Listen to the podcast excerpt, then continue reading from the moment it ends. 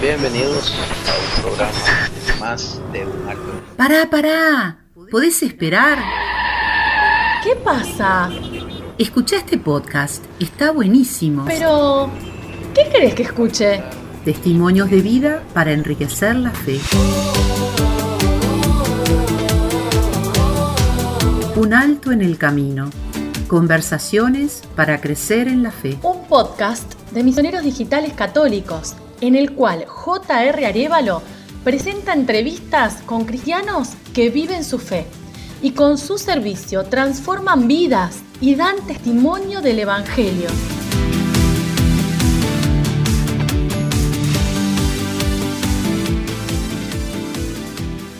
Bienvenidos a su programa Un Alto en el Camino. Es momento de hacer una pausa y escuchar cómo Dios actúa en la vida de sus hijos. En esta ocasión estaremos conversando con Héctor Daniel Hernández, quien es doctor en medicina, graduado de la Universidad Autónoma de Tamaulipas en su sede de Tampico. Lleva tres años ejerciendo como médico general, además es docente en anatomía y fisiología. Asimismo, es profesor de química en el Colegio Católico Manríquez y Zárate. Ejerce también en su práctica privada. Pero como él mismo se describe, es antes católico que médico. Héctor es mexicano, vive en Huejutla, estado de Hidalgo, que se encuentra a unos 300 kilómetros al noreste de Ciudad de México. Un alto en el camino. Conversaciones para enriquecer la fe. Héctor, muy bienvenido a este programa. Hola, muchas gracias por la invitación. Este, gracias por permitirme este espacio para compartir con ustedes un poquito de, de mi fe. Les agradezco sinceramente a Dios de ustedes y bien, de antemano, gracias que eh, mi testimonio pueda ayudar o motivar a otras personas en el camino de la fe. Un gusto y aquí estamos, José. Muchas gracias. Definitivamente estamos seguros que así será, que, este testimonio de vida que vamos a compartir servirá para edificar a muchos otros hermanos católicos y darnos energía para continuar caminando. Y la primera pregunta, Héctor, es respecto de cómo tú te autodefines. Tú dices, soy antes católico que médico. Mi fe está primero y eso es gracias a las muchas veces que veo la presencia de Dios en mi trabajo. Cuéntanos qué te motivó a, a describirte así.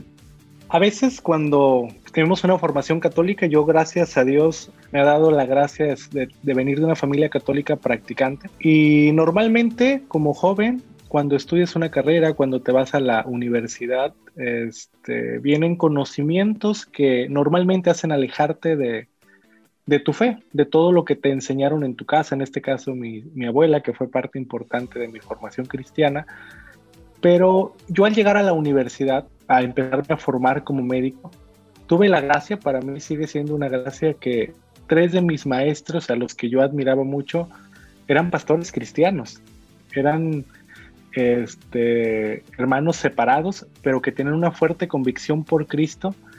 Y cuando nos hablaban en este caso de anatomía, uno de ellos este, fisiología, otro de ellos oncología, nos ponían entredicho la ciencia. No siempre nos decían ellos cómo en el cuerpo humano tan solo eh, sería ilógico pensar que resultamos de la nada. O sea que, que, un día estábamos y al otro y al otro no. Este, era lo más, lo más lógico en pensarlo, a pensar que hubiéramos evolucionado. O sea, nos ponían muchos interrogativas que a mí me hacían no dudar en mi fe, sino más bien fortalecer mi fe. Entonces, en este proceso, por ejemplo, en, en mi maestro, un maestro de, oncología nos decía que él había notado que en sus pacientes a los que les decía, tienes cáncer y lloraba, en ese instante él casi daba por hecho que esa persona iba a morir. Y notaba que las personas que recibían esa noticia y le ponían un toque de fe como el decir, Dios tiene la última voluntad, le voy a pedir a la Virgen o, cualquiera eh, palabra que, él descubriera que la persona detrás de sí tenía una fe firme, él descubría que personas se curaban y nos los compartía, ¿no? Decía, no sé hasta ahorita cómo explicarlo fisiológicamente, cómo explicarlo desde una perspectiva de ciencia 100%, pero he visto que las personas que tienen cáncer pero que tienen fe, el 90% se salva, se cura. Entonces todo eso me fue ayudando a que durante mi formación me fuera acercando más a Dios, que fuera incluso descubriendo a Dios en mi carrera, en, mis materias, en ver la mano de Dios de manera especial eh, en mi formación, me ayudó a que cuando yo llegué a, terminar, a concluir mi carrera de siete años, ejercer la medicina, yo también empezara a ver milagros de, de Dios. Y noté eso, noté que antes que médico yo soy católico y por lo tanto empecé a aplicar estos conocimientos que mis maestros me habían dado sobre la fe. Y los pacientes llegaban conmigo, les diagnosticaba X enfermedad, X padecimiento y les ofrecía una tabla de salvación, les ofrezco una tabla de salvación, que es, yo digo esto, la ciencia te está diciendo esto, los síntomas te dan este diagnóstico, pero falta lo que Dios diga, falta lo que el que te creó dé su opinión, porque yo solamente soy ayudante, yo solamente soy el asistente del, del, dueño de esto. Entonces, esta frase que tú me dices que, que me puse en mi, en mi Instagram fue, fue más bien como el resumen de mi vida profesional y espiritual que he tratado de integrarla, porque como mi formación desde la infancia ha sido 100% católica, he tenido la gracia de ver cómo Dios no está peleado con la ciencia, cómo Dios no está peleado con la medicina. He tenido la gracia de ver cómo Dios me lleva o lleva a los pacientes al límite de una enfermedad y ahí, en el límite, ahí donde parece que no hay esperanza, donde hay desesperanza, ahí es donde Él interviene. Y viene a mi mente la, una frase que alguna vez escuché, ¿no? Que llegues a la línea de batalla no para que pelees. Y doy por hecho que el 100% de ellos se han curado, no por, no por mí, no por mis conocimientos, sino por la mano de Dios. Porque bendito Dios me ha permitido ver milagros de personas con tumores en, eh, cerebrales, eh, con cáncer cervicouterino, y que todas ellas han, han tenido de un día para otro el cáncer literalmente no está. Y entonces, cuando yo escribí esta frase, pensaba sin duda, yo primero soy católico y después soy médico, ¿eh? porque Dios me está permitiendo en las personas, primero, sanar sus almas. Y si ellos lo permiten, sanar sus cuerpos, porque pues sin duda la sanación viene plenamente de Dios. Y entonces en esta frase yo resumía el cómo he visto la providencia divina en mi profesión. Y que sería un mal médico si no comparto el amor de Dios que puede transformar vidas. Entonces yo pongo, soy antes católico que médico, porque el dueño del changarro, el dueño es Dios. Porque el dueño, el que nos creó, yo apenas si tengo unas luces de, de la anatomía, de la fisiología, de la bioquímica del cuerpo, y dentro de la formación nos enseña, ¿no? Todas esas son algunas teorías. Hay algunas enfermedades incluso que solamente este, se piensa, se piensa que lo que causa esta enfermedad es esto, no hay algo certero. Entonces, Dios sí sabe qué es lo que causa cada enfermedad, Dios sí sabe qué es, cuál es la raíz de cada padecimiento. Entonces, yo creo que para sanar un cuerpo primero siempre hay que sanar el alma, siempre hay que sanar a la persona, siempre hay que sanar su ser espiritual, su ser divino, digo yo, porque todos somos hijos de Dios. Entonces, esta frase, te repito, resume yo creo que esta, esta manera de integrar mi vida espiritual con mi vida profesional. Y yo siempre digo que yo soy un, un, pecador más, un cristiano más que trata a las personas de acercar a Dios. La medicina es mi hobby. muy bien, muy bien, excelente. No, realmente eh, qué bella, qué bella experiencia eh, poder vivir con, con, esa intensidad y con esa fe tu, tu don de, sanar personas, pues porque al final también es, es un don que Dios te ha dado, el poder haber estudiado, culminado tu carrera, pero me sorprende realmente, eh, querido Héctor, esa, esa pasión y esa convicción que tú tienes, porque eh, hay, hay, médicos de médicos, pues hay eh, médicos que son muy buenos, pero no tienen este componente de fe dentro de su práctica y que tú conscientemente decidas y digas que tienes que sanar eh, el alma así como el cuerpo me parece algo muy, algo muy bello y algo uh, muy sublime. Y, con respecto a, a, este crecimiento en la fe católica, tú decías eh, que, gracias a Dios pues has estado en la fe desde muy pequeño. Cuéntame cómo llegas tú a los, a los pies del Señor. Ok. Eh, no, no, no puedo decirte que a cierta edad, porque por mera gracia divina, por el infinito amor de Dios, yo nací en una familia católica y no eran mis papás, era mi, mi abuela, la señora Reina Sánchez, mi abuelita, que gracias a Dios todavía la tengo con vida. Y ella siempre ha sido una mujer pegada al corazón de Jesús. Y literalmente se bota del Sagrado Corazón de Jesús y devota del Espíritu Santo. Es como mi conchita cabrera de Armida de aquí de al lado de mi casa. Entonces ella siempre tuvo ha tenido una vida espiritual intensa con la Santa Misa, la oración diaria, el rosario, la visita a los enfermos, una verdadera cristiana. Entonces, cuando obviamente yo, pues yo nazco, este, vivimos aquí cerquita una cuadra de la casa de mi abuelita, y entonces yo siempre fui muy pegado a ella. Entonces yo era, desde pequeño, desde que tengo memoria, pegado a la, decimos en México, a la nagua de mi abuela, o sea, a su falda, pegado siempre con ella. Y como estaba pegado con ella, pues siempre rezábamos juntos, me enseñaba a rezar el rosario. Y recuerdo que cuando yo tenía como cuatro o cinco años aproximadamente, ella formó un grupito de oración como a una hora caminando de aquí donde vivimos. Y cada miércoles ella iba a, a ese lugar a enseñar sobre la Biblia. Entonces yo iba con ella, porque pues ella no podía ir sola o no quería ir sola y pues yo por andar en la calle con ella iba. Y empecé a tener ese crecimiento porque llegábamos al lugar donde ella hacía la lectura de Biblia y obviamente yo era un niño, no, no entendía nada, ni me acuerdo de nada.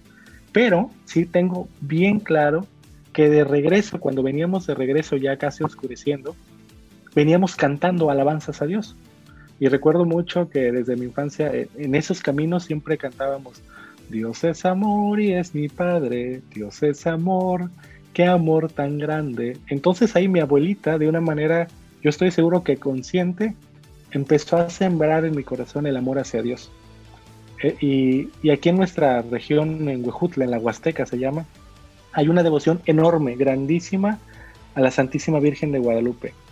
Eh, en todas las parroquias, especialmente en la catedral, previo al 12 de diciembre, sacan una imagen peregrina, un cuadro de la Virgen de Guadalupe precioso, y lo llevan de colonia en colonia, y van, se llaman aquí velaciones, van haciendo velaciones. Entonces, mi mamá y mi abuelita me empezaban a llevar cada año a, a todas, íbamos cada, cada tarde a, caminar con la imagen de la Virgen, llevarla de un lado a otro, y eso me fue despertando un amor a la Santísima Virgen. Yo recuerdo sí claramente que yo siempre quería ir enfrente. Yo decía, yo quiero ver a la Virgen cómo va, yo quiero ver si sonríe, yo quiero ver cómo se ve de hermosa cuando, cuando la coronan de flores. Y, así fue mi infancia, me atrevo a decir, eh, con una cercanía íntima a Jesús y a María. Y yo siempre, mmm, con mucha humildad lo digo, he sentido la presencia de Dios en mi vida desde pequeño. Y gracias a esa, esa, esa formación, esa sobre todo testimonio de vida de mi, de mi abuelita, mi mamá, que no estaba tan apegada, se empezó a acercar. Se empezó a acercar también a la fe y, y literalmente mi abuelita y yo la fuimos jalando a, a, los pies de Dios y empezaron los milagros. Empezaron los milagros cuando era este, yo pequeño, rentábamos, mis papás rentaban, es gente sencilla. Y recuerdo que que cuando mi mamá se acerca a Dios, a la iglesia, a, a, servirle a Dios también, enseñar a la gente a respetar el rosario después de aprenderlo ella, empiezan las bendiciones, empiezan las bendiciones a, llover sobre nuestras vidas. Dios nos regala una casa, mi mamá le regala un trabajo muy estable, a mi papá le va mejor, yo empiezo a, tener esa idea de, de, estudiar la medicina, de tal manera que, que durante mi adolescencia yo creo que el Señor trabajó en mi familia, y lo pudimos ver, yo siempre les comparto a las personas de nuestro grupo oración. Cuando vienen a mi casa les digo, cada, cada blog que ven en la casa es un rosario. Cuando le pedíamos, Señor, regálanos una casa, porque no teníamos. Entonces, esa, esa etapa de mi adolescencia, pasando la adolescencia, la viví en oración también. Y bendito Dios, mi mamá fue muy tajante no dejarme hacer lo que yo quería ni salir a donde yo quería. Incluso me decía, tal personita no es buena para ti, hijo, porque no te va a ayudar.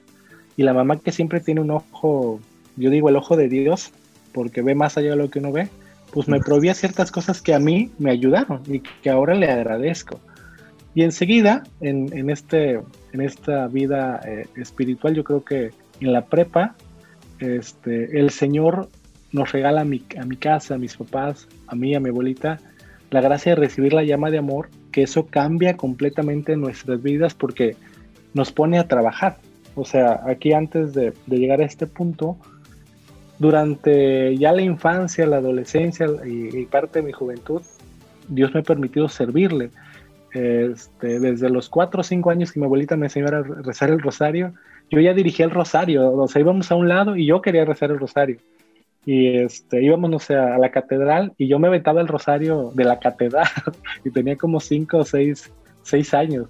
Y siempre eh, voy tomado de la mano de, de, la Santísima Virgen, incluso ya después como a los, yo creo como ocho o nueve años, venían por mí para que yo fuera a rezar el rosario a la Santísima Virgen, algún santo o algún difunto, este, y empecé a servir, empecé a servir. Y ya después, yo creo que como a los 13, 14 años, que casi diario yo me andaba en estos andenes, en estos caminos del Señor, este, me empecé a formar, a leer propiamente catecismo de la iglesia, la Sagrada Escritura, pues este, ya había internet, si no mal recuerdo, ver videos, descargar información de, de la Santa Sede, y empezaba antes del rosario una charla, empezaba una charla, siempre empiezo todavía una charla para concientizar a la gente, sobre todo a la con la que nunca oro o nunca he orado, sobre el poder que tiene el rosario, sobre el poder de la oración, sobre la Santa Iglesia. Y entonces, ya yo creo que como a los 14 años aproximadamente, ya algunos amigos sacerdotes me invitaban a dar pláticas con personas de mi edad o incluso con mayores.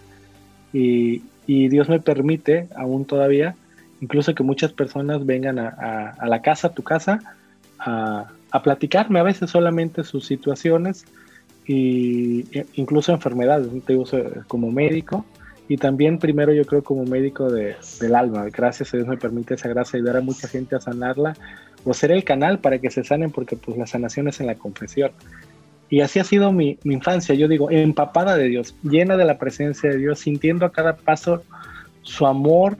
Y, y mi abuelita te decía que es muy devota del Espíritu Santo yo por lo tanto tengo una devoción especial al Espíritu Santo. Y, yo creo que, como yo le digo, la palomita me ha guiado. De verdad que yo he sentido su presencia siempre. Yo siempre he dicho que para mí en la noche ha sido fuego como en el pueblo de Israel, como esa columna de fuego que los guiaba. En el día para mí el Espíritu Santo ha sido sombra en mi camino. Cuando he necesitado agua, incluso en el desierto de las rocas hace salir agua. Me ha abierto puertas donde otros se les han cerrado. Y eso es gracias, eso es gracias a Dios. Yo siempre digo que yo humanamente, yo Héctor Daniel, mis papás, Anel, que se llama mi mamá y Homero, no me hubieran podido dar la carrera si esto no fuera obra de Dios. Y así ha, sido mi, mi, vida. O sea, siempre digo que empapada de Dios. Valdría la pena comentar que por alguna extraña razón de pequeño nunca, me, nunca jugué juguetes propiamente. Yo jugaba eh, santitos. Cada ocho días, aquí en, la, en Huejutla, la plaza grande los domingos, yo ahorraba lo que me daban en la semana y compraba santitos y yo jugaba en mi casa a hacer misas, a hacer capillas, a hacer iglesias, incluso mataba bichos y los enterraba y les hacía nueve misas según. Entonces, entonces, pues bendito Dios, es gracia, porque de verdad que yo siempre digo, no lo merezco, eso es un regalo del Espíritu Santo que me ha dado de creer en Él de tener fe, porque pues yo no sé de dónde, o sea, no sé de dónde viene esto, pero yo, bendito Dios, sigo teniendo un hambre y una sed de Dios como cuando era niño, que quiero más y quiero más y quiero más. Cristo el médico del alma sabe bien la prueba en que te ves, luchas que has tenido en oración.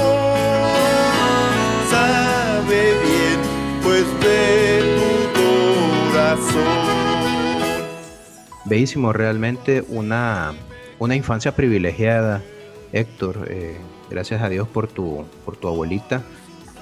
que, que, ha sido el, el, canal, ese canal, esa, esa vasija, eh, ese odre que, que, se llenó de Dios para, para podértelo eh, mostrar en una forma auténtica, en una forma real. Y, y que ahora pues eh, está dando muchísimos frutos. Gracias a Dios por eso. Y, y con, con todo esto que nos has contado me surge una duda. Con esta conexión tan cercana que tú tienes con Dios, ¿qué te llevó a estudiar medicina y, y, digamos, no buscar otros caminos como el camino religioso? De repente que te, que te hablabas con sacerdotes, que incluso sacerdotes te iban a buscar. Me imagino que en más de algún momento te dijeron, Héctor, eh, discernía a ver si, si de repente no traes para, para sacerdote. ¿Qué, ¿Qué, te lleva a ti a, estudiar medicina? Ok, pues tienes razón en, en, la pregunta. Muchos amigos sacerdotes me invitaron al, al, seminario, pero yo no sentí ese fuego. Yo leía la vida de los santos, sobre todo de grandes sacerdotes, y sentían una vocación, o sea, sentían algo grande en entregar sus vidas, en este caso a través del sacerdocio, a través de alguna congregación en específico, pero yo nunca lo sentí, nunca sentí que mi lugar fuera ser sacerdote. De hecho, para mí se me hace eso un regalo muy grande del cual soy indigno, pero nunca sentí, o sea, literalmente yo nunca sentí, incluso muchas veces los sacerdotes eh, me ayudaban a discernir, hice mucha oración y yo tenía deseos, o sea, sí quería como sentir esa, esa vocación, pero no, no nació, no salía. Entonces, este, recuerdo claramente que, un sacerdote, alguna vez un amigo le decía, padre, es que estoy triste porque yo quisiera sentir, o sea, quisiera sentir de verdad una vocación. Yo si me meto al seminario o, o, con algún grupo de sacerdotes, yo no, yo no quiero ser uno más del montón, o sea, yo quisiera que de verdad yo dijera, este es mi lugar, yo voy a cambiar el mundo con el amor de Cristo. Dije, y no lo siento, o sea, me siento triste porque no siento ese llamado y, y sentí hasta la presión, ¿no? como de los amigos sacerdotes y, y, de mis amigos de que es que tú vas a ser cura, o sea, no me habían otra, vas a ser cura y me sentía con esa presión de, de, irme de cura, pero también el Espíritu Santo era sincero conmigo y no me nacía esa vocación. Entonces en ese discernimiento, pues dije, a ver, el sacerdocio yo lo relacioné con, curar, porque ese es el sacerdocio, y más ahora adulto que comprendo el don de la confesión, eso es, eso es una operación divina, operación del Espíritu Santo. Entonces yo decía, el sacerdocio cura el alma, siempre resonó eso en mi mente. Dije, bueno, pues yo le voy a ayudar al Señor curando los cuerpos.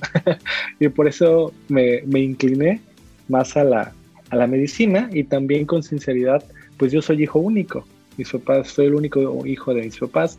Entonces yo, yo quería ser legionario. Dije, si, si hubiera sentido el llamado, yo decía, si me voy de sacerdote, va a ser de legionario. No quiero ser de sacerdote diocesano. Dije, no, pues no puedo porque soy hijo único y mis papás, ¿no? Van a, van a estar adultos, van a estar viejitos, van a necesitar de mi cariño. Y dije, pero siento que puedo servir al Señor en la, en la medicina.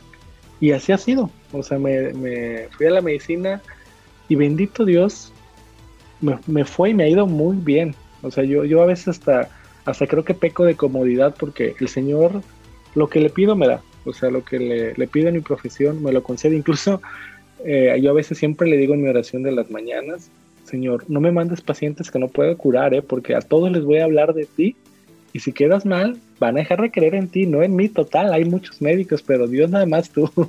Entonces no me mandes aquellos que no puedo curar. Mándame aquellos que tú sabes que con tu poder se van a aliviar. Y si crees tú que pudiera yo hacerle mal con mis conocimientos a alguien, mejor que ni venga. Mejor que me quede yo sin pacientes, pero esa, ese deseo de, de servir, de ayudar, es lo que me llevó a la medicina. Un alto en el camino. Bast bastante osado ese, ese, esa oración, Héctor, y, y, y algo consentido por, por Dios, pues, porque también te, te, te, te, cumple eso, ¿verdad? De repente y te da ánimos para, para seguir en, en, en ese camino. Eh, claro, eh, para santificar el trabajo, no importa eh, que, que, uno no sea sacerdote, que uno no sea religiosa, siempre podemos santificar el trabajo en todo lo que hacemos, siempre y cuando se lo ofrezcamos a Dios con un corazón alegre y, y de buena gana. Así es que yo creo que, que, definitivamente estás en el lugar donde Dios te ha querido, te ha querido poner Y desde, desde esa profesión tan noble, eh, también puedes hacer muchísimo bien, eh, querido Héctor. Y eh, hablando de eso precisamente, yo sé que una vez al mes tú acompañas a, un grupo de religiosas teresianas a, dar consultas médicas a, comunidades rurales, que de repente son comunidades pobres, comunidades con escasos recursos, con poco acceso a, medicinas, a, doctores. Contanos acerca de esa experiencia, eh, qué te llevó primero a, hacerlo y qué has descubierto en este apostolado. Ok, ¿qué me llevó a hacerlo? Te mentiría si me, echara flores Dios si dijera que fue mío, fue idea mía, fue una idea de Dios. Un día este, yo conozco una religiosa teresiana y fui a la misa de justamente el 15 de octubre de Santa Teresa de Jesús cada año voy a la misa, soy devoto de ella y, digo yo fan de Santa Teresa por sus grados de oración. Entonces voy a la misa, este, escucho la Santa Misa, me quedo a orar un rato y se acerca una religiosa y me dice, oiga doctor, hay aquí un, este, un señor, un trabajador de aquí de la casa que se siente mal, ¿lo podrá ver? Y le dije, sí, con gusto, madre, sin problema. Entonces lo veo, este, le diagnostico, le doy un tratamiento y le digo mañana regreso para ver cómo, cómo sigue. Regreso al otro día y el Señor bendito Dios se encuentra, se encuentra bien. Y de la religiosa surge la idea, eh, oiga doctor, dice, ¿qué le parecería si una vez al mes visitamos alguna de las comunidades que tenemos a nuestro cargo? Son gente pobre, gente sencilla, gente que no puede pagar si usted quisiera cobrar, y gente que, conseguir un medicamento también va a estar muy difícil. Y dice, yo, pues nosotras no le podemos tampoco pagar sus honorarios. Sería algo meramente por apostolado, por servir a Dios. Dije, con gusto, madre, me organizo y empezamos a ir. Y así fue, o sea, te digo que fue esa una idea de Dios porque yo acepté, busqué unos amiguitos para que pusieran también algunos medios como carros, medicamentos, buscar dinero y patrocinadores, digámosle así, para bienhechores, más bien, para que nos dieran dinero para comprar algunos medicamentos que son los, los más comunes. Invité a tres amigos a acompañarme para la toma de presión, eh, ir haciendo filas y que todo se llevara a cabo en un ambiente de, de armonía. Y así empezamos, y empezamos a ir a las, a las comunidades y sin duda este, fue un, es una experiencia donde puedes tocar a Dios yo le, siempre que voy le digo a Jesús, Señor, yo voy a verte en donde verdaderamente está según tu evangelio, en el que sufre, en el enfermo, en el que necesita. Y siempre les digo, Señor, y si no puedo yo ayudarlo con, con mi ciencia, ocupa mi, mi boca, mis palabras para ayudarlo en su corazón también. Porque esto como médico yo sí lo hago mucho cuando de verdad algo no lo sé porque como médicos sería mentira decir que lo sabemos todo y que lo sabemos diagnosticar todo o manejar todo. Yo sé a mis pacientes cuando me llega alguien y sobrepasa mis medios, mis conocimientos incluso, le digo, no es conmigo, es con tal médico, con tal especialista. Entonces le digo, señor, sé que seguramente me voy a encontrar muchas personas que van a necesitar cardiólogos, que van a necesitar médicos especialistas y yo simplemente soy tu chalán Así que si no puedo ayudarlos con la ciencia, ayúdame que tu presencia sí los pueda ayudar. Y pues obviamente esa experiencia de escucharlos, porque vamos, no sé, de 7 de la mañana, empezamos como 8 y media y terminamos 6, 7 de la tarde. Y son 30, 50 este, pacientes. Obviamente es algo cansado porque trato de darles su tiempo para que, para que, para escucharlos y sobre todo porque son gente que habla eh, una lengua indígena. Entonces yo no hablo la lengua indígena, hay que llevar a alguien que me esté traduciendo lo que me dice y escucharlo, la traducción que me dicen, algunos sí hablan el español, pues no solamente escucha su enfermedad, muchos de ellos tienen enfermedades eh, sencillas, enfermedades comunes como diabetes, hipertensión, eh, hipercolesterolemia, enfermedades de la vida diaria, digámosle así. Y pues con tratamiento adecuado y más con alimentación, pueden mejorar, pero desafortunadamente son gente muy pobre que pues por más que quisieran tener una alimentación sana, no se puede, porque no tienen los medios para, para comer verduritas todos los días o para tomar su, su leche deslactosada o comprar un medicamento, la insulina, porque no están asegurados a ningún servicio médico gratuito. Entonces, al ir, al ver toda esa necesidad material que, que tienen, también resalta mucho la necesidad espiritual, la necesidad de amor. Hay muchos ancianitos que, desafortunadamente sus hijos los han abandonado, que sus hijos los, les han cerrado la puerta, o que les han quitado incluso todo y que los han dejado en una casita vieja y no hay nadie que vele por ellos.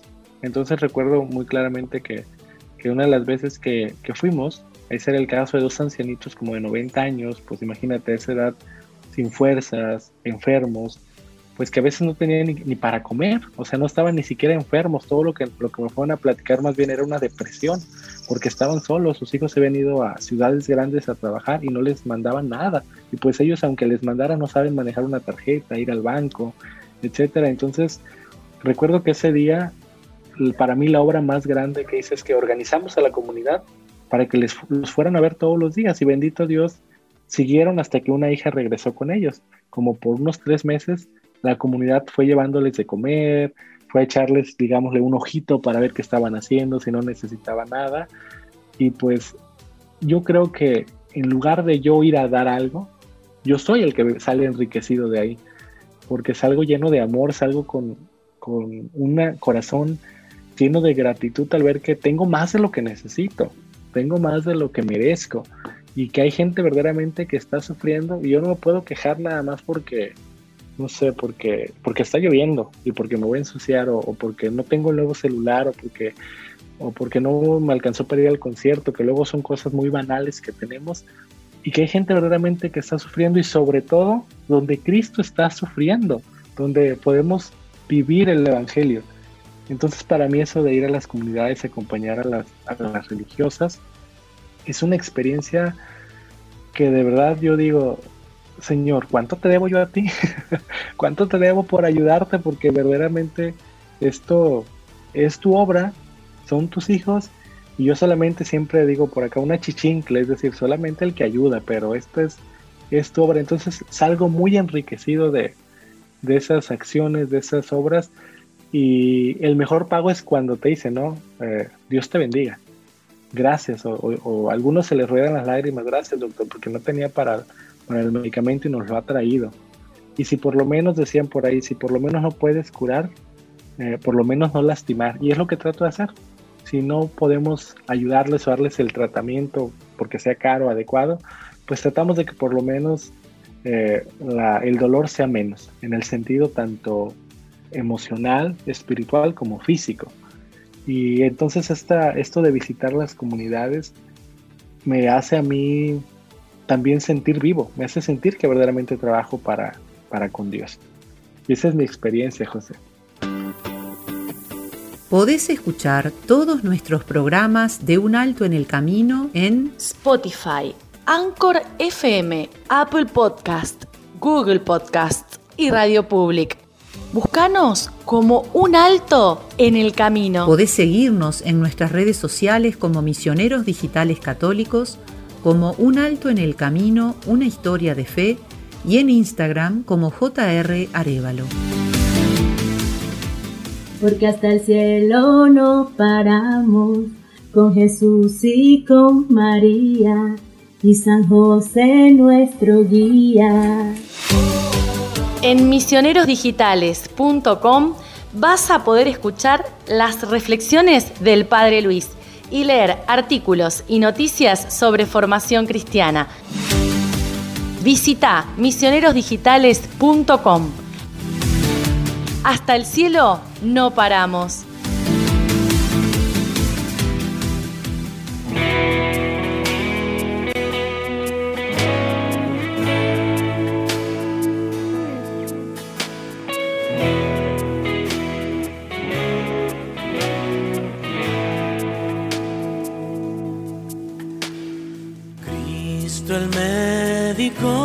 Del alma es. Sabe bien la prueba en que te ves. Luchas has tenido en oración. Sabe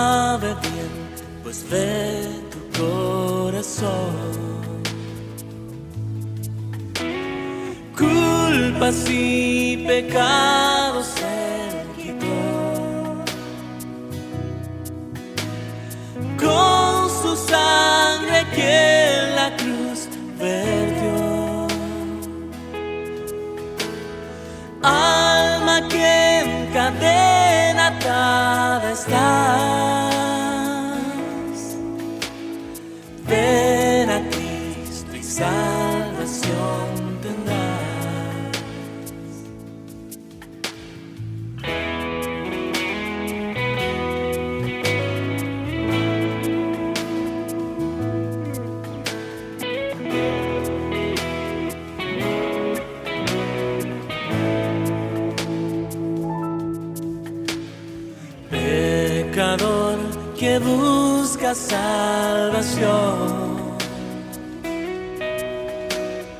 Cristo el médico te da perdón. Con su diestra siempre te guiará.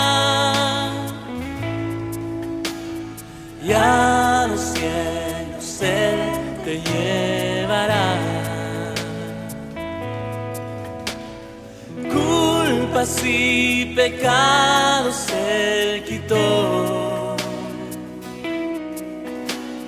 Con su sangre que en la cruz perdió. Alma que en cadena atada estás. Ven a Cristo y salvación tendrás.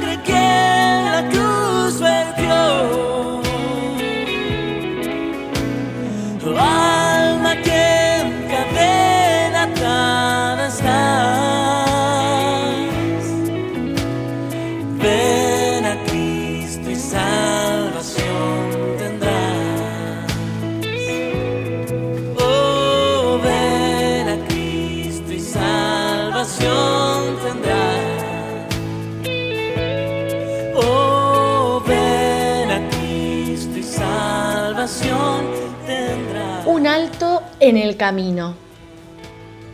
Seguimos conversando con Héctor Daniel Hernández, doctor en medicina, que nos habla acerca de los diferentes apostolados que lleva, ferviente católico, que ha puesto su servicio de médico al servicio del Señor y al servicio de los demás. Eh, Héctor, hablando también de estos diferentes ministerios y que también eres bastante multifacético, también tienes un grupo de oración que se llama Llama de Amor.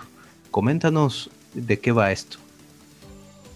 Ok, José, mira, eh, Llama de Amor del Inmaculado Corazón de María es un movimiento internacional. Tendría yo que empezar por ello. Está basado en las revelaciones que, que la Santísima Virgen le da a la señora Elizabeth Kindelman en Hungría, en Budapest, Hungría.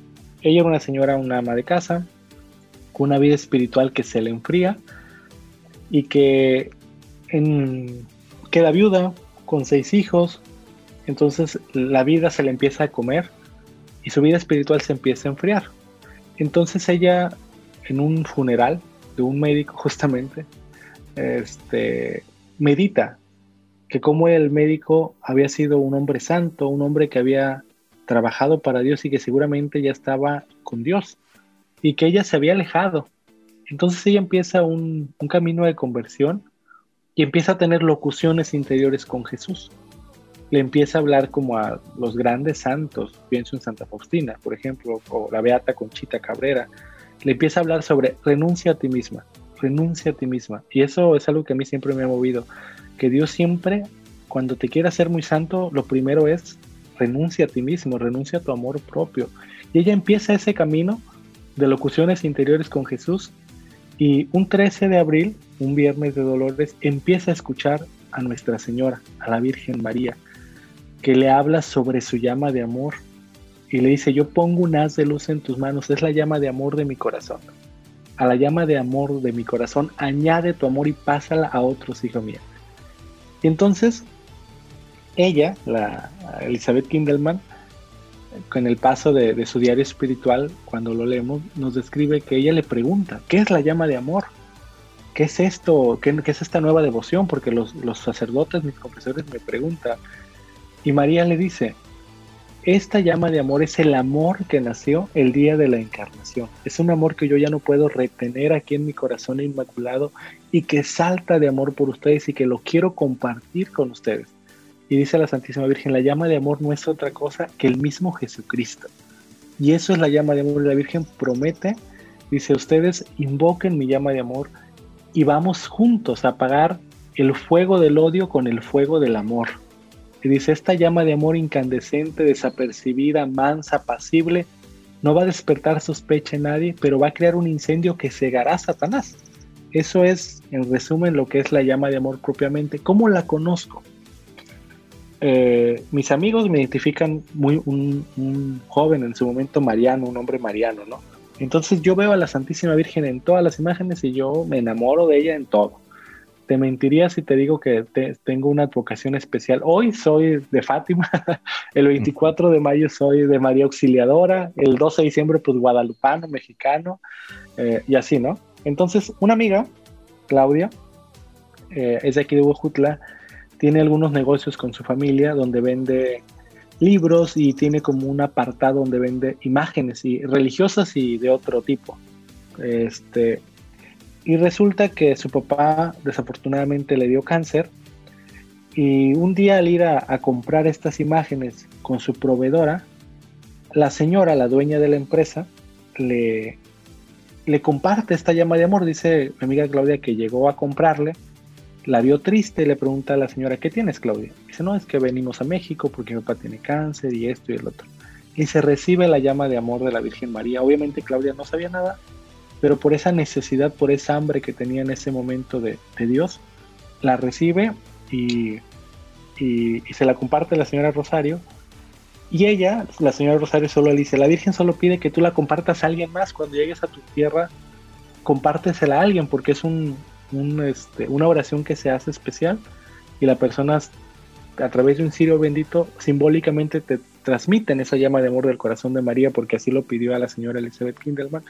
Entonces Claudia viene, yo soy buenísimo para estas fechas, sobre todo a la Virgen, un 14 de, enero del, año 2000, este, perdón, un 16 de enero del año 2014, a mi casa, a tu casa, y me comparte esa llama de amor, pero ella muy emocionada me dice, oye, recibe la llama de amor, me da un librito, y ya, pero no tuvo nada, o sea, no me explicó en realidad. Entonces yo soy muy meticuloso, me pongo a investigar en la red, me contacto con la persona este, encargada en ese momento en México de, estos grupos de oración. Y quedó de enviarme un libro, una imagen, una estampa de un post de la Virgen y todo lo que necesitaba para conocerla, ¿no? Entonces, eso fue un 16 de enero, te cuento. Se acercaban los días y yo seguía leyendo en la red y me llamó la atención porque la Virgen pide algo, algo que, que me gusta de esta devoción, es que, que cambiemos un poquito el Ave María, que recemos la segunda parte del Ave María. Santa María, Madre de Dios, ruega por nosotros los pecadores. Derrama el efecto de gracia de tu llama de amor sobre toda la humanidad, ahora y en la hora de nuestra muerte. Amén. Entonces, con sinceridad, para mí eso era algo novedoso, ¿no? Porque pues el Ave María tradicional todos lo conocemos. Y con mi mamá, con mi abuelita, con mis tías, que bendito Dios todas este, se acercan cuando es algo de, de oración, del rosario, les digo, ¿por qué no iniciamos un grupo de oración? y pues todos me siguen la corriente. O sea, ya sea, no sé si por darme gusto, porque de verdad quieren, pero total que, total que, que nos reunimos un día domingo, un día domingo 12 de febrero.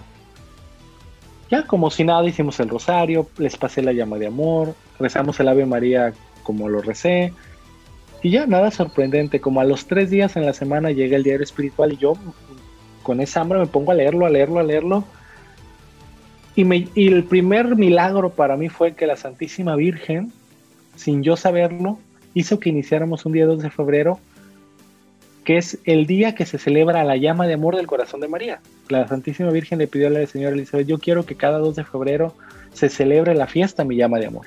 Y nosotros habíamos iniciado un 2 de febrero sin saber. Wow. Entonces con, ese, con esa emoción nos llegó la estampa, la enmarcamos. Un, un día domingo, esto es una, algo que nunca he contado.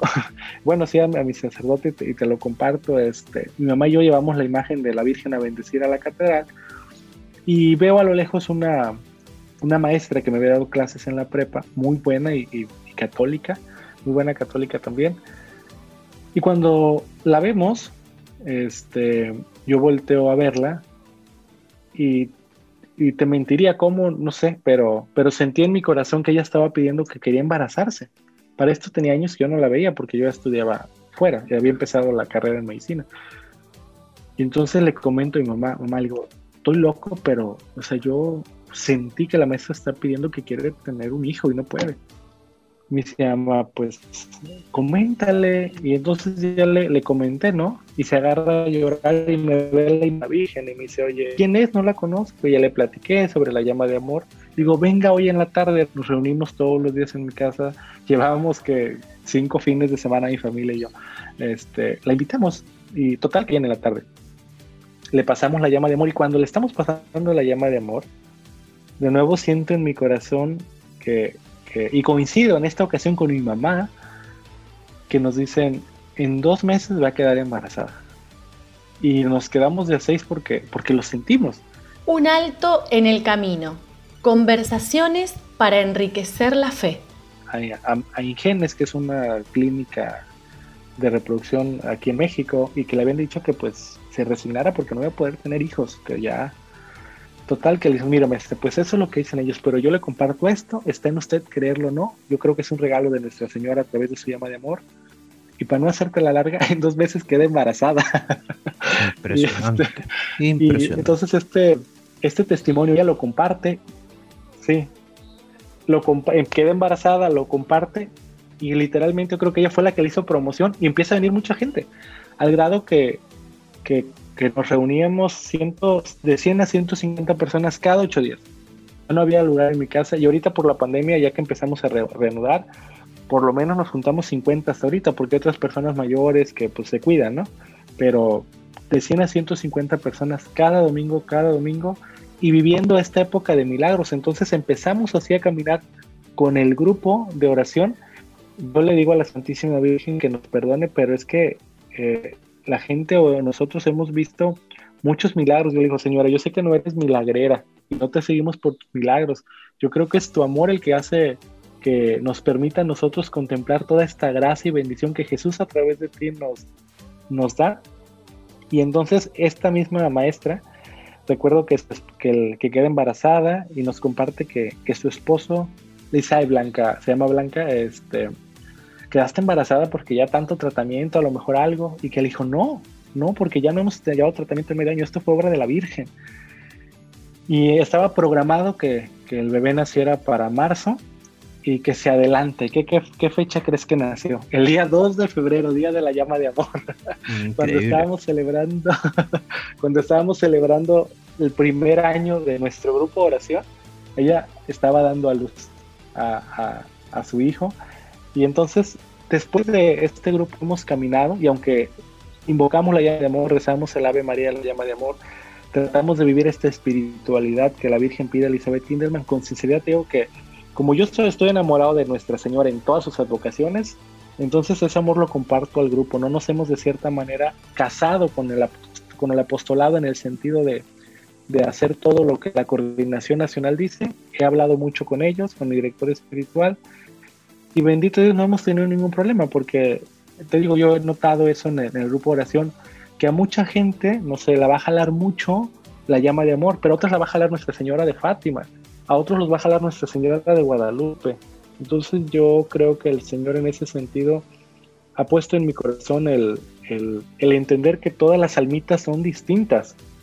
Y, y, a cada uno yo creo Dios, a la Santísima Virgen va inspirando como de qué, en, de qué manera eh, o en qué forma de mamá se presenta la vida de mis hermanos.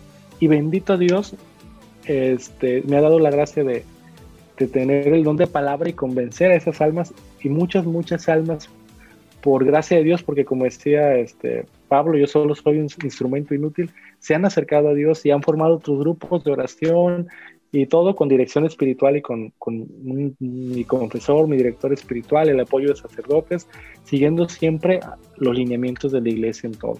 Entonces este grupo Dios nos ha permitido crecer, crecer en, en, no en cantidad solamente, sino en calidad también. Prueba de ello es que están empezando a dar fruto, formando otros grupos de oración en, en las colonias y normalmente esta este apostolado de la llama de amor invita a formar santuarios familiares. La Virgen pidió mucho que formáramos santuarios, es decir, que nuestros hogares se volvieran lugares de oración. Entonces, estas familias son los que están empezando a hacer que sus familias empiecen a orar. Y hemos visto infinidad de milagros, incluso Elizabeth, la, la persona que recibía los mensajes de la Virgen, le dice, ¿por qué no haces milagros como en Fátima? Le dice la Virgen, es que yo los he hecho, les he pedido los primeros sábados y nadie los hace. Y dice, por eso el mayor milagro lo voy a hacer en sus corazones. Y dice ella, esta luz es, va, a estar desapercibida y apacible, pero va a ser un gran milagro si ustedes convierten sus hogares en santuarios familiares. Y nosotros hemos visto que cada palabra de la Santísima Virgen es verdad y es real. Y, en esto eh, comparto que, con el permiso de, nuestro director espiritual y de mi confesor, hace un año, por eso también esta, esta, esta entrevista, esta charla contigo, hermano, es providencial. Eh, eh, digo que mi casa ya no se da abasto para, para recibir gente y, y, y se ha hecho, digamos, un mini lugar de peregrinación porque casi diario vienen dos, tres personas a dejar flores, veladoras a la Virgen. Nuestro párroco obviamente está enterado de todo ello. Incluso yo le propuse, le dije, este padre, ¿cómo ves si pasamos el grupo al, templo de la colonia? dijo, no, no, no, no, no. Normalmente me, me, dijo así, nosotros los sacerdotes echamos a perder todo eso. Dice, mejor sigue así como estás. Y le digo, padre, pero sí que, que, nos hace falta un lugar. Yo creo que en mi casa, su casa, vamos a desocupar abajo la sala para poderla hacer como un pequeño oratorio. Y ya estábamos en eso. Y, y hace un año, justamente, hoy, por eso tengo que es providencial nuestra, nuestra charla, este, una tía que valdría la pena mencionar que, que ni siquiera teníamos una buena relación con ella por costos sin importancia, nos regaló un terreno. Me regaló un terreno y me dijo, oye, ¿sabes que yo veo que en tu casa viene mucha gente a orar y no hay lugar? Te lo regalo, ya sea que lo ocupes para que la gente se sienta o para que hagas una, un oratorio. y hoy cumple un año que nos dieron ese, ese espacio y Dios mediante, que está aquí al lado de mi casa, tu casa, Dios mediante, en junio viene un amigo sacerdote de Ciudad de México, este, muy querido por nosotros, y con el permiso de, nuestro párroco y de nuestro obispo empezamos un oratorio a Nuestra Señora, la Virgen María, para seguir viendo y viviendo esta era de milagros, lo llamo yo. Y este es, este es el, el fin del grupo oración, es acercar almas, acercar almas a Dios, que, que renazca su fe. Muchos, la mayoría de los que estamos o están era gente que, que amaba a Dios, pero que estaba peleada con la iglesia como institución entonces yo siempre le he pedido a Dios que me diera las palabras para hacer que la gente amara a la iglesia, porque de verdad que, que amar la iglesia, defenderla, amar a nuestros sacerdotes es el, es el sentido de esto. O sea, es, no sé, yo no, no puedo entender una fe sin, sin la iglesia como institución y sin los sacerdotes como ministros de Dios. Entonces, todas estas personas que incluso tenían esas luchas o esos conflictos con la institución, bendito Dios, la Virgen los ha sanado. Y ahora son cooperadores y, bienhechores de la Santa Iglesia. Dios nos permite a través de, del grupo, digo que viene gente entre semana y traen sus flores, sus veladoras, dejan algún, alguna cooperación, alguna limosnita y con la ayuda del sacerdote que, nos dirige, todo lo que se reúne lo, llevamos a las religiosas, a los seminaristas, incluso te digo que ellos mismos han visto a veces la necesidad que hay en, el seminario con los sacerdotes y, las religiosas y sacamos a despensas, ayudamos con, con, bien, con bienes materiales como dinero, de tal manera que, que, también ya se han integrado en, en cuidar a nuestra iglesia. Entonces, para mí, yo creo, le digo a la Santísima Virgen, eso es el mejor logro. Ya no quiero ni títulos ni especialidades. Para mí, el, el, que un alma se salve, el que un alma quede enamorada de Jesús, el que un alma quede enamorada de ti, María, me doy por bien pagado. Y ojalá, y siempre le digo hasta de broma a la Santísima Virgen, y ojalá eso me valga para que me reduzcan los días en el purgatorio. Pero todo, sin duda, sin duda, todo esto ha sido gracia de Dios. y, y yo solamente repito, como San Pablo lo vuelvo a decir, solo soy un instrumento inútil y muy inútil. Y como decía Benedicto XVI, nuestro Papa emérito, este, me consuela saber que Dios sabe trabajar con instrumentos insuficientes. Y créanme que yo soy muy insuficiente para la obra de Dios. Y, y si yo puedo, cualquiera puede. O sea, créanme, si yo puedo, que me conozco, cualquiera puede hacer más por Dios. Solamente es cuestión de creerle. Yo sí le creo a Dios. O sea, le creo a la Santísima Virgen. Cuando leo el Evangelio, cuando leo algún libro de algún santo, como Santa Faustina, Elizabeth Kindelman, Llama de Amor, Santa Teresa de Jesús. Yo creo en eso, o sea, sí lo creo ciegamente y creo que eso es el único mérito. Yo le digo a Dios, el único mérito es que yo creo. Y aún en la tempestad, aún en el dolor, aún en la enfermedad, aún en, lo que pudiese pasar, yo quiero seguir creyendo y teniendo fe y que esta fe la pueda compartir con quienes, con quienes me rodean. Y esa es la experiencia del, del grupo de, de oración muy, muy bello y me quedo con eso. Basta con creer y de verdad creer en Dios. Yo sí creo en Dios. Me quedo con esa frase muy bonita. Héctor, eh, francamente, eh, tu testimonio de vida y todo lo que estás haciendo es un reflejo del amor de Dios que rebosa en ti, que, está ahí por, en ti. Madre, a recordar cosas dije ante tu altar y al rezarte puedo comprender que una madre no se cansa de esperar que una madre no se cansa de esperar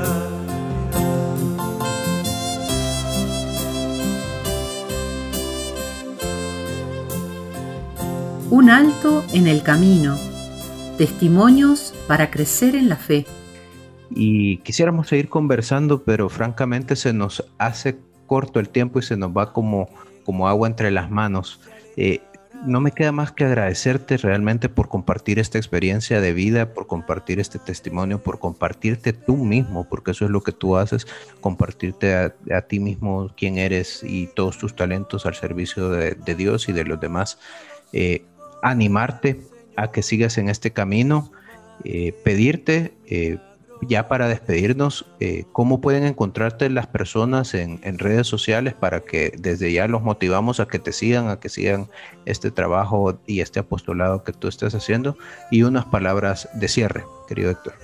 Ok, José, pues mira, en Instagram estoy como, como doctor católico, este, me encuentran así, trato de compartir un poquito ahí mi fe y, mi trabajo como médico y con algunas frases como motivarlos también a, que sí se puede trabajar para, para Dios. Eso es lo que, así estoy en, Instagram. En este, Facebook estoy en una página que se llama Espíritu Santo. Esa es una de las primeras páginas que tuve hace como 10 años, que recuerdo que fue muy curioso porque yo la tenía como en una, un perfil de Facebook y un amigo que es ateo me dijo, no hombre, así no, tienes que una página. Entonces, la convertí en una página que se llama Espíritu Santo. Hay muchas, pero este, si no, después a ver si te paso el link para que, para que sigan, donde trato de compartir todos los días una reflexión, oraciones, devociones de la Virgen María y mi perfil personal como Héctor Daniel, que así me encuentran también incluso en, Facebook. Y como palabras finales, pues, ¿qué, ¿qué, puedo decir? Yo creo que, que al estar en el año de San José, mis palabras serían que nos podemos hacer santos en nuestro trabajo, nos podemos hacer santos en nuestra profesión, nos podemos hacer santos en el día a día. Porque ser santo no es estar todo el día en el altar. Ser santo es caminar todos los días con Dios, permitirle que esté desde que amaneces y vas a correr hasta en la noche que estás viendo videos en Instagram. O sea, eso es, eso es ser santo, es que Jesús pueda entrar en tu vida del día a día. Así que santifiquémonos, como decía la Madre Teresa, floreciendo donde Dios nos haya plantado. Eso es, y, que Dios, la Santísima Virgen y San José en este año Josefino nos bendiga abundantemente y agradezco infinitamente, José, eh, eh, la gracia que me dan de compartir con ustedes mi experiencia en este día de verdad para mí tan, tan providencial, por lo que comenté del espacio para la capilla de la Santísima Virgen y por ser día de Nuestra Señora de Fátima. Y yo soy el, un hijo enamorado de la Santísima Virgen. Aquí puedes ver algunas imágenes que me han regalado de la Reina de la Paz, Nuestra Señora Dolorosa, la Virgen de Guadalupe como mexicano. Entonces, este, pues gracias, José. No sé qué más decir. Muchas gracias y gracias a todos los que, los que me escuchen y ojalá pueda un poquito servirles mi testimonio para, para crecer en fe y en santidad, que nacimos para ser santos. Sin duda alguna, será de, de gran edificación para muchas personas. Y no me queda más que despedir a todos los que nos han escuchado. Nos volvemos a sintonizar en un nuevo programa y mientras tanto nos encontramos en el abrazo de Dios. Hasta aquí llegó un alto en el camino. Ahora podés continuar en tu caminar. Nos encontramos en el próximo programa con otra historia de fe.